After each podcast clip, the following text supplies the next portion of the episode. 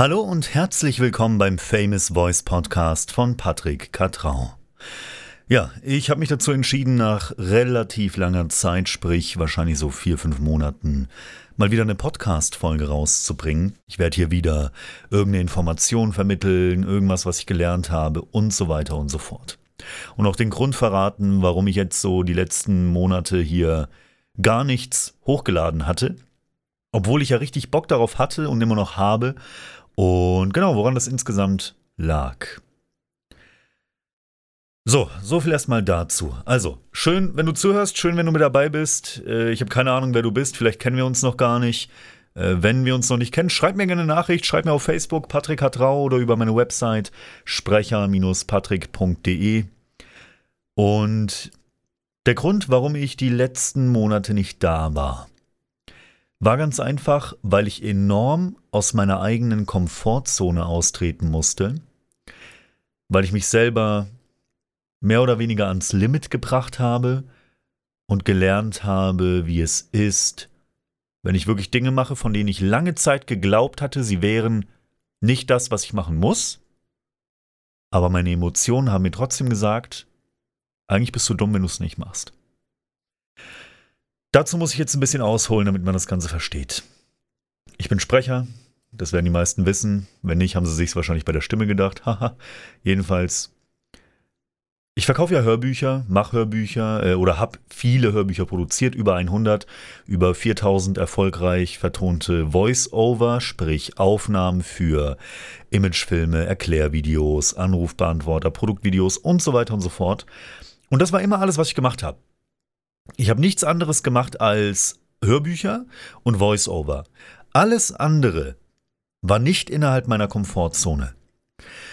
Kleines Beispiel, ich habe eine Website, die ich nie mit Werbung bespielt habe. Ich hatte keinen Plan von Werbung, ich habe keinen Plan von Marketing und ich habe dann irgendwann gemerkt, du kriegst zwar Aufträge über verschiedene Plattformen, weil ich dort halt mittlerweile etabliert bin und einer der teuersten, aber gleichzeitig meistgebuchten Sprecher.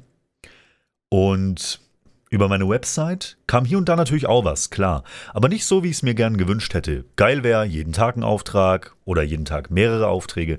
Aber so wie es halt in dem Moment war, war es mir irgendwie nicht genug.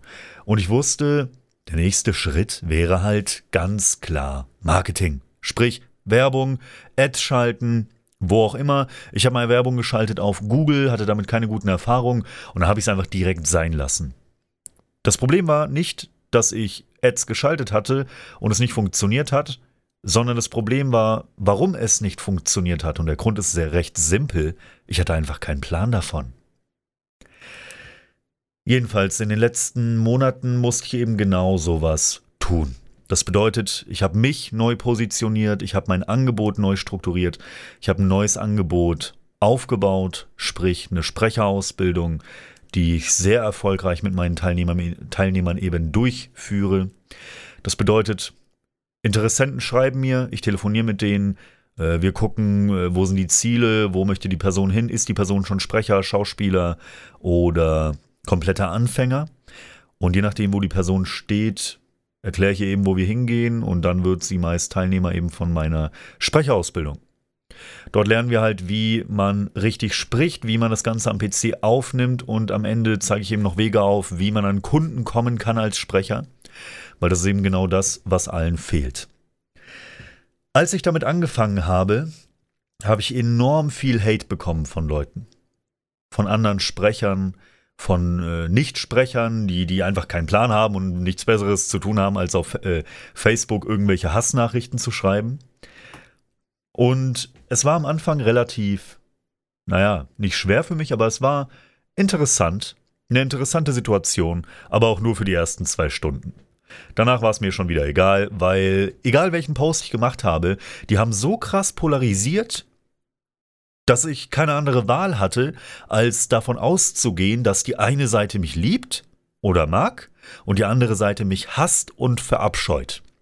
Und genauso war es eben auch. Die eine Seite hat gesagt, wie kann man, äh, wenn man so spricht, äh, ein Profisprecher sein? Das geht ja gar nicht und so weiter und so fort. Aber wovon, was die halt nicht wissen ist, dass ich halt über 300 Hörbücher verkaufe am Tag und täglich mehrere Aufträge als Sprecher bekomme, wovon die meisten Sprecher träumen, weil sie abhängig sind von Studios und weil sie abhängig sind von Agenturen. Die sind abhängig, weil sie sich nichts eigenes aufbauen, weil sie keine Ahnung haben, wie das geht. Und deswegen denken alle, Sprecher sind ausgebucht es gibt zu viele, der Markt wäre übersättigt und das ist halt kompletter Schwachsinn. Es ist einfach so. Und selbst wenn das Leute sagen, die schon Jahrzehnte drin sind, das ist Schwachsinn. Wie kann es sein, dass jemand wie ich, den ja angeblich keiner kennt, von den Kollegen, weil ich halt nie nötig hatte, in irgendwelche Facebook-Gruppen zu gehen, weil ich es nie nötig hatte, irgendwo in irgendwelche Sprecherjob, äh, Sprecherjobs, Werbe, äh, Sprecherjobgruppen ich kann es nicht mal aussprechen, ich, so bescheuert ist es für mich.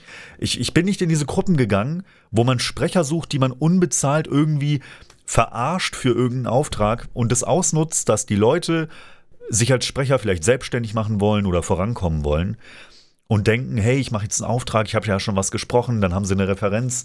Aber das ist halt einfach nicht der Fall. Und das verstehen die meisten halt nicht.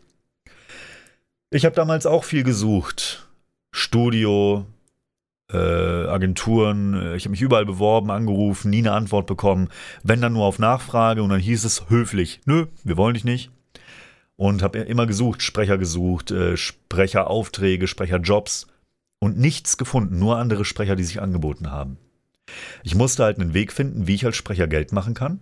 Weil es halt nun mal so ist, wenn du eine Sprecherausbildung machst, machst du es doch nicht, um deinen Kindern abends ein Buch vorzulesen. Das kannst du auch ohne Sprecherausbildung. Erzähl mir nicht, du machst es just for fun. Weil es ist nicht so. Du willst ja auch irgendwie Aufträge bekommen, dir vielleicht ein Standbein aufbauen und so weiter und so fort. Und um eben andere Sprecher oder auch Leute, die es werden wollen, dabei zu unterstützen, wirklich aus ihrer Fähigkeit Kapital zu schlagen, habe ich, bislang ist der Name die Golden Voice Academy gegründet. Die wird auch dieses, äh, diesen Monat oder nächsten Monat zur GmbH, sprich Golden Voice GmbH, oder Golden Voice Academy GmbH, wie auch immer. Und ja, ich konnte schon so vielen Leuten helfen, einfach, die schon jahrelang dabei waren, die schon seit 20 Jahren Synchronsprecher sind, dass die sich einfach unabhängig machen können. Unabhängig von irgendwelchen Studios, Agenturen, wie auch immer, weil du einfach selber bestimmen kannst, wie die Beziehung mit dem Kunden ist. Der Kunde beim Studio hat eine Beziehung mit dem Studio, nicht mit dir. Die kennen deine Stimme, ja, okay. Aber wenn die Qualität geil ist, dann solltest doch du den Credit dafür bekommen. Dann sollten die doch wissen, hey, das war dein Name hier einfügen. In meinem Fall, wow, das war Patrick. Geile Stimme, geile Arbeit, gute Qualität. Da will ich wieder hin. Und nicht, ah, das war das Studio Stimmenklar oder Stimmsonne oder wie die ganzen Namen bescheuert heißen. Wenn du nicht selber an den Kunden kommst, dann ist das gesamte was du machst, abhängig von anderen Menschen und somit nicht planbar und, salopp gesagt, relativ für'n Arsch. Und da wollen wir halt nicht hin. Du willst ja auch nicht ab und zu nur von deinem Arbeitgeber, also angenommen, du bist Arbeitnehmer, du bist jetzt Angestellter und stell dir vor, dein, dein, dein Chef ruft dich ab und zu an, wenn er dich mal braucht ab und zu. Äh, wie so Zeitarbeitsfirmen irgendwie, wo du dann da äh, hingehst, aber dann halt wirklich nur einen Tag dort arbeitest und hoffen musst, dass du hier und da mal einen Auftrag bekommst und ein bisschen Cash machst. Das ist einfach nicht Sinn der Sache. Und eben durch diese, diese Posts, die ich gemacht habe, wo ich genau solche Sachen versprochen habe, die ich jetzt in den letzten paar Minuten erklärt habe, sprich, äh, wie wird man zum Sprecher, wie, macht, wie baut man sich diese Dienstleistung auf und ja, wie verdient man auch Geld damit. Das war für mich damals sehr zentral. Wer sich meine vorherigen Podcast-Folgen angehört hat, der wird wissen, wo ich herkomme, wo ich gestartet habe. Das war äh, eine sehr, also es waren keine guten Verhältnisse, äh, keine einfachen Gegebenheiten und Voraussetzungen. Trotzdem habe ich es geschafft, mir ein fünfstelliges Unternehmen als Sprecher aufzubauen und fünfstellig zu sein als Sprecher, sprich fünfstellige Einnahmen im Monat zu haben, nur durch Aufträge. Das ist wirklich ein Traum für viele Sprecher. Aber ich kann denen halt beibringen, wie es geht. Und deswegen werde ich halt gehatet, ja. Weil jemand, der 30 Jahre in diesem Beruf schon ist, ausgebildeter Sprecher, Schauspielausbildung, Profis, die haben eine geile Stimme, ich habe mir die angehört. die mir dann private Nachrichten schreiben, die mich stalken auf meiner Website, mir E-Mails, äh, Hass- und Droh-E-Mails schreiben, die äh, total meine, meine Kommentar, äh, mit den Kommentaren meine Posts durchfluten. Und da finden sich ja immer Leute. Ich finde es ja schön, dann sollen die befreundet sein, aber es ist halt bescheuert, was, diese, was äh, die Leute da teilweise schreiben und die nehmen sich auch sogar Zeit dafür. Einfach nur, weil sie es nicht wahrhaben wollen, dass es eben auch andere Wege gibt. Und das Lustige ist, am Anfang hassen sie dich, aber am Ende werden sie vielleicht deine Kunden. Das ist mir auch schon passiert. Insofern, was will ich dir da am Ende dieses äh, Mikrofons am Lautsprecher, was will ich dir mitgeben? Die Komfortzone ist erstmal was sehr, naja, ich will nicht sagen gefährliches, aber etwas, was dich auf jeden Fall zurückhält in deinem Leben. Innerhalb von deiner Kom Komfortzone ist alles, womit du dich logischerweise komfortabel und wohl fühlst. Das bedeutet, das beste Beispiel ist dein Bett, du hast keinen Bock aufzustehen und irgendwas zu machen, Komfortzone. Du räumst deinen Geschirrspüler nicht aus, Komfortzone. Du hast keinen Bock darauf, Komfortzone. Du traust dich irgendwas nicht, Komfortzone. Wenn du dich irgendwas nicht traust oder du hast Angst vor irgendwas, dann ist es das deutlichste Zeichen dafür, dass du es eigentlich machen solltest. Bei mir war es zum Beispiel, Kunden anzurufen oder Interessenten. Die anzurufen und quasi abzuchecken, wo wollen die hin, wo stehen die, haben die überhaupt die Möglichkeit, an meiner, an meiner Ausbildung teilzunehmen und dann am Ende auch mit denen Beratungsgespräche zu führen, wo ich denen eben nochmal die Methode erkläre und die dann eben mit ins Boot hole und denen dann alles erkläre und die zu geilen Sprechern mache. Dass mein Angebot gut ist, wusste ich schon vorher. Aber ich hatte trotzdem Bedenken dabei, mit solchen Leuten, die sich eben dafür auch interessieren, zu unterhalten. Weil diese Verantwortung nicht in meiner Komfortzone war. Obwohl es ja nicht meine große Verantwortung ist. Ich meine, ich weiß halt, dass es funktioniert und dass ich die Leute ans Ziel bringe. Aber die Leute investieren natürlich was dafür und das ist für mich, das sind für mich wie Freunde, die, denen ich halt auch helfen will. Jeder, der auf WhatsApp oder so äh, Feedback will, kriegt die innerhalb von Minuten, wenn er mir schreibt. Weil mir die Leute halt dann auch einfach wichtig sind, wenn die mir vertrauen und äh, mit mir zusammenarbeiten wollen. Aber das war wirklich außerhalb meiner Komfortzone. Und man glaubt gar nicht, wie schnell das funktioniert, dass solche Dinge auf einmal Komfortzone werden. Du machst es einmal, ist vielleicht unangenehm, so einen Kunden an, oder einen Interessenten anzurufen und den zu fragen, ob er sich das leisten kann, erstmal zum Beispiel. Vielleicht ist es beim zweiten Mal auch noch ein bisschen unangenehm, aber beim dritten Mal ist es total easy. Dann machst du es, also meistens total easy. Dann machst du es, du denkst dir nichts mehr dabei, das wird langsam Routine und so weiter und so fort. Für mich hat es damals nicht zu meiner Komfortzone gehört, für mich selber Lebensmittel einzukaufen. Ich bin als ich meine Wohnung hatte, neu eingerichtet, Studio, dies, das und so weiter, in den Laden gefahren, in den Supermarkt und hatte ein mulmiges Gefühl dabei, mir Lebensmittel in den Einkaufswagen zu legen. Dann an der Kasse 80 Euro, 100 Euro, Fuffi, was weiß ich, zu bezahlen für Lebensmittel, einfach weil ich, weil, weil ich mich, weil es nicht in meiner Komfortzone war. Ich war es nicht gewohnt. Mein Auto war nicht in meiner Komfortzone. Es war nicht in meiner Komfortzone, ein Auto zu haben. Und woran du merkst, ob gewisse Dinge in deiner Komfortzone sind oder nicht, ist sehr einfach zu beurteilen. Angenommen, du willst ein geiles Auto. Keine Ahnung, was für dich ein geiles Auto ist. Für den einen ist es ein Hyundai i30N Fastback. Für mich ist es ein, keine Ahnung, irgendein schöner Sportwagen. Ich bin halt totaler Coupé, Limousinen und Sportwagen-Fan. Für wieder jemand anderen ist es äh, ein Smart oder eine A-Klasse von Mercedes, vielleicht ein Honda, ein Toyota, was auch immer, was auch immer dein Lieblingsauto ist oder was auch immer du dir vorstellst. Wenn du dieses Auto noch nicht hast, dann befindet es sich noch nicht in deiner Komfortzone. Weil würde es sich in deiner Komfortzone befinden, das bedeutet, du würdest es, es wäre für dich no big deal, dieses Auto zu haben, dann hättest du es schon. Das ist ein sehr wichtiger Punkt. Ich hätte mir, bevor ich meinen Audi A7, den ich jetzt äh, fahre, liebe und schätze und wo ich auch sehr glücklich darüber bin, mir das ermöglicht zu haben, seitdem ich den A7 fahre, ist es für mich halt Gewohnheit so. Ich kenne das Auto, ich weiß, dass ich es habe, ich weiß, dass ich es mir problemlos leisten kann, auch die Versicherungen, Tanken, dies, das und so weiter. Das ist alles drin. Ich hätte mir dieses Auto aber schon ein Jahr vorher leisten können. Theoretisch. Es war aber nicht in meiner Komfortzone. Deswegen habe ich es nie in Betracht gezogen. Und irgendwann wurde es eben doch zu meiner Komfortzone. Push dich selber durch solche Sachen durch. Wenn du merkst, oh, das ist mir irgendwie unangenehm, dann mach's. Dein Körper denkt halt wirklich, du würdest sterben, wenn du da jetzt irgendwas Bestimmtes machst, wobei du dich unwohl fühlst. Dein Körper denkt, du stirbst, das denkt er wirklich und er will dich davor äh, bewahren.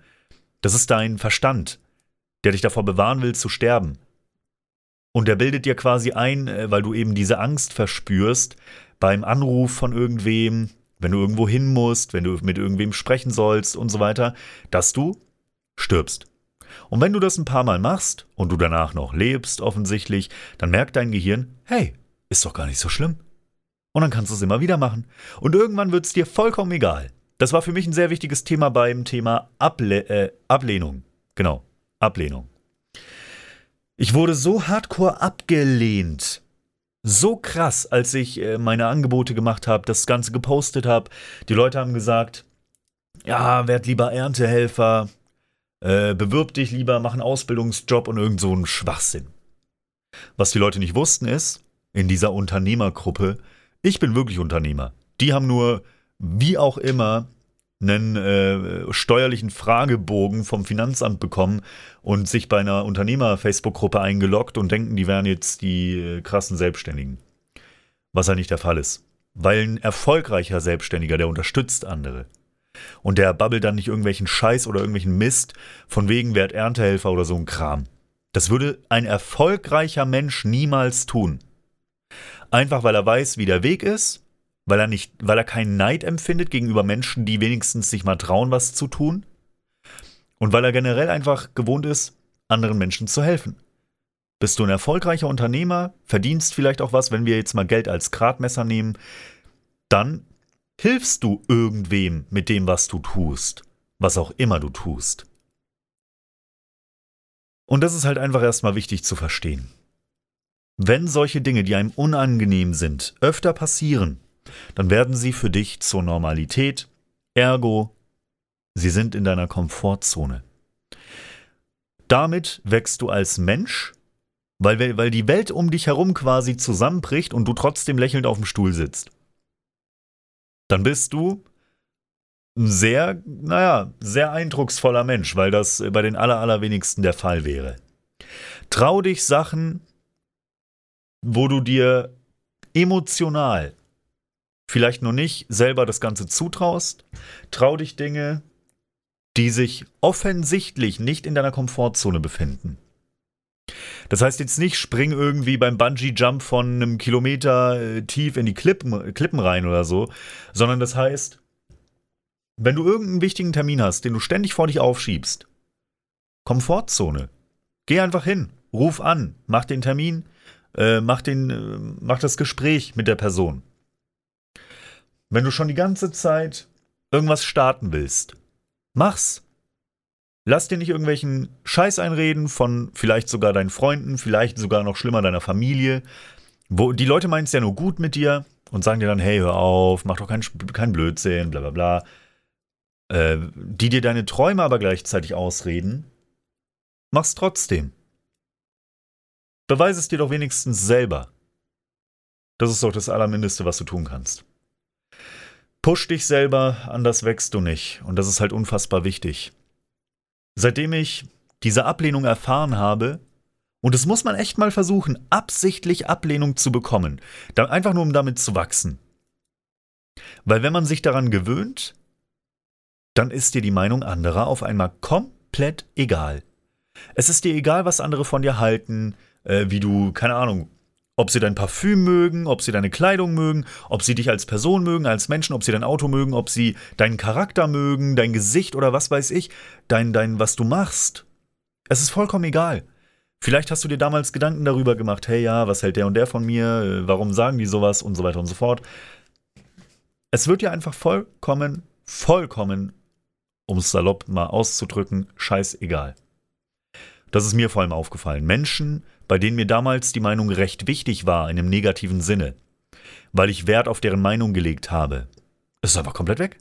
Das juckt mich einfach gar nicht mehr. Es ist mir vollkommen egal. Und das ist auch gut so. Weil diese Leute sowieso meistens nicht, äh, deren, deren Meinung sowieso meist kein Gewicht hat, weil es nichts Konstruktives beinhaltet. Diese Podcast-Folge, wenn du es nicht gemerkt hast, äh, war relativ ohne Plan aufgenommen. Ich habe das einfach gefühlt, habe mir gedacht, ich rede ein bisschen über Komfortzone. Und ich danke dir fürs Zuhören. Wir haben hier gerade eben 0 Uhr 9 am 21.06.2020. Und ja, ich wünsche dir noch einen wunderschönen Tag, Abend, Morgen, Mittag, wie auch immer. Und schreib mir, wie gesagt, mal, wenn du eine Frage hast, wenn du irgendwas äh, wissen möchtest, vielleicht einfach nur, um Hallo zu sagen. Vielleicht hast du dir das alles angehört und hast dir gedacht, so ein Idiot. Den mag ich nicht, der hat eine scheiß Stimme, der ist mir unsympathisch, das schreibe ich ihm jetzt, dann mach's. Schreib mir über sprecher-patrick.de oder eben auf Facebook. In dem Sinne, ja, noch eine wunderschöne Zeit. Mal sehen, wann der nächste Podcast, die nächste Folge rauskommt. Und genau, bis dahin und alles Gute.